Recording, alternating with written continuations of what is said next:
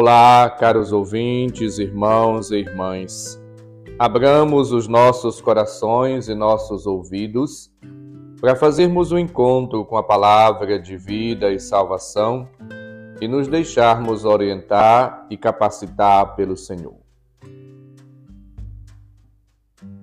O Todo-Poderoso fez grandes coisas em meu favor.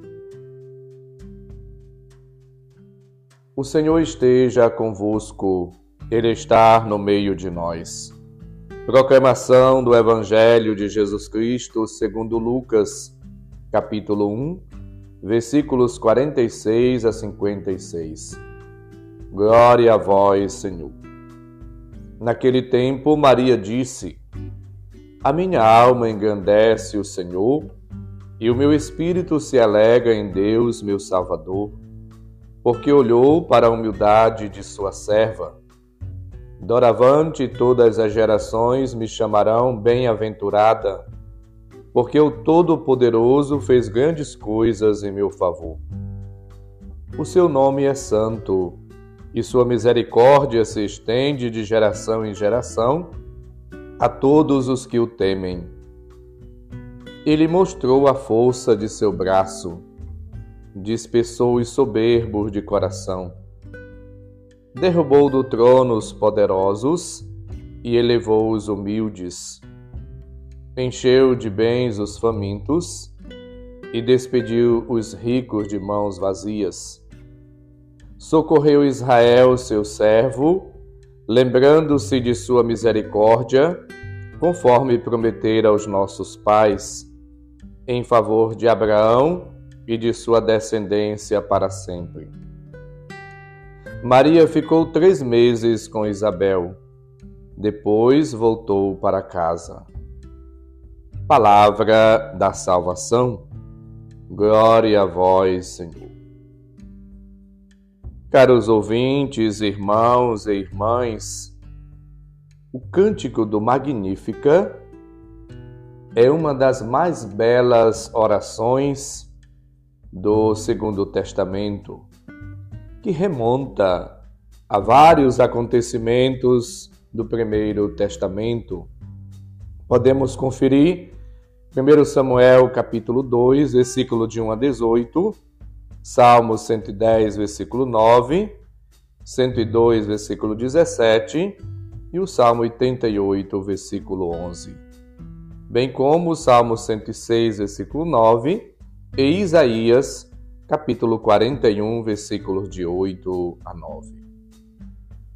Este cântico é o cântico, é a oração dos pobres, simples e humildes, que estão sempre prontos, abertos, disponíveis para acolher e admirar-se com a intervenção, a iniciativa, a graça, a presença e o dom de Deus. Este canto foi colocado na boca de Maria, nos lábios da Virgem Maria, a criatura mais digna de louvor e de louvar a Deus. E aí nasce no coração da igreja, no coração de Maria, e deve também nascer no teu, no meu, no nosso coração, essa atitude de louvor, de agradecimento, de gratidão, mas ao mesmo tempo essa mensagem de alguém que é guiada por Deus e que usa de misericórdia, de amor para com todos, especialmente com os pobres, com os pequenos, com os humildes, com os desvalidos. Maria, portanto, ela glorifica a Deus por tudo que Deus realizou na sua vida, tornando-a, capacitando-a como instrumento e canal da graça de Deus, como colaboradora da salvação realizada por Cristo, seu Filho, conforme ouvimos nos versículos 46 a 49.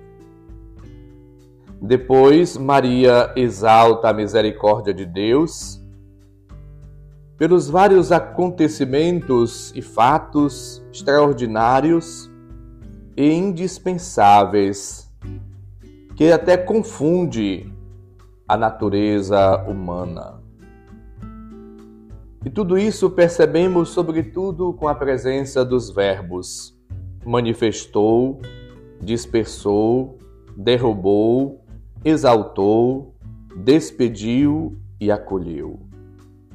Tudo isso para mostrar o modo como Deus age de maneira forte, paterna, em favor daquelas pessoas que estão excluídas à margem da sociedade, esquecidas, abandonadas. Deus, ele tem um olhar de carinho. Podemos conferir isso nos versículos 50 a 53.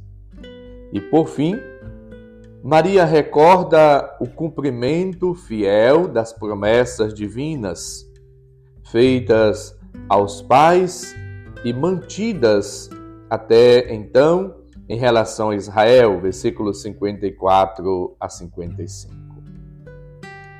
Deus realiza grandes obras ao longo da história da humanidade.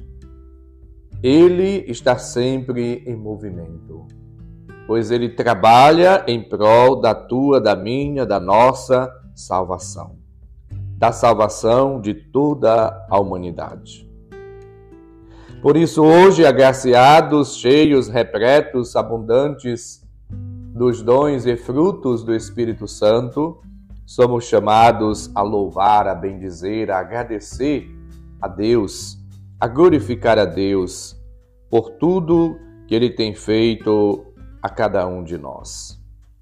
Somos convidados nesta proximidade do Natal a partilhar também com os outros a misericórdia, a predileção, o carinho, a delicadeza e o amor de Deus para com todas as pessoas, para conosco.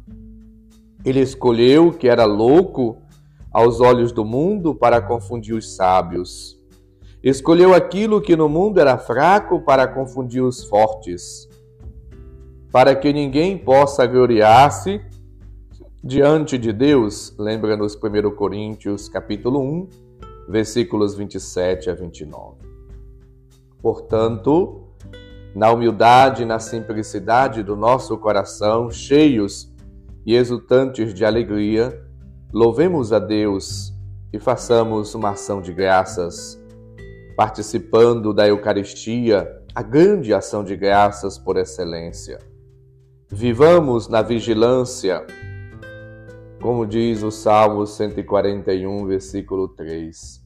Ponde, Senhor, vigilância a minha boca, guardai a porta dos meus lábios, para que, de maneira prudente, possamos proferir palavras de vida, de salvação, palavras que edifiquem palavras cheias de graça, de encanto, palavras, portanto, temperadas com sal, como lembra-nos Colossenses capítulo 4, versículo 6. Assim vivendo a exemplo de Maria, glorificando, bendizendo, louvando e agradecendo sempre a Deus pelas maravilhas operadas na nossa vida, sejamos, portanto, pessoas que vivem na intimidade, na comunhão, na amizade, na fidelidade, na obediência a Deus e que transmite todos os dias, através de gestos, atitudes e palavras, o amor de Deus a todas as pessoas que nos encontramos ao longo da nossa vida.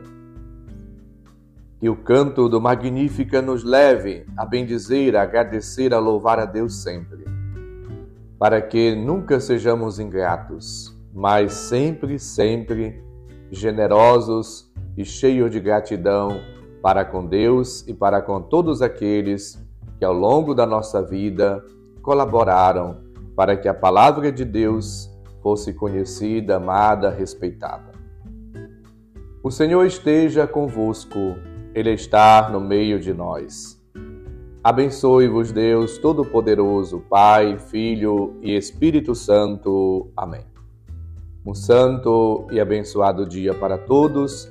Um abraço, felicidades.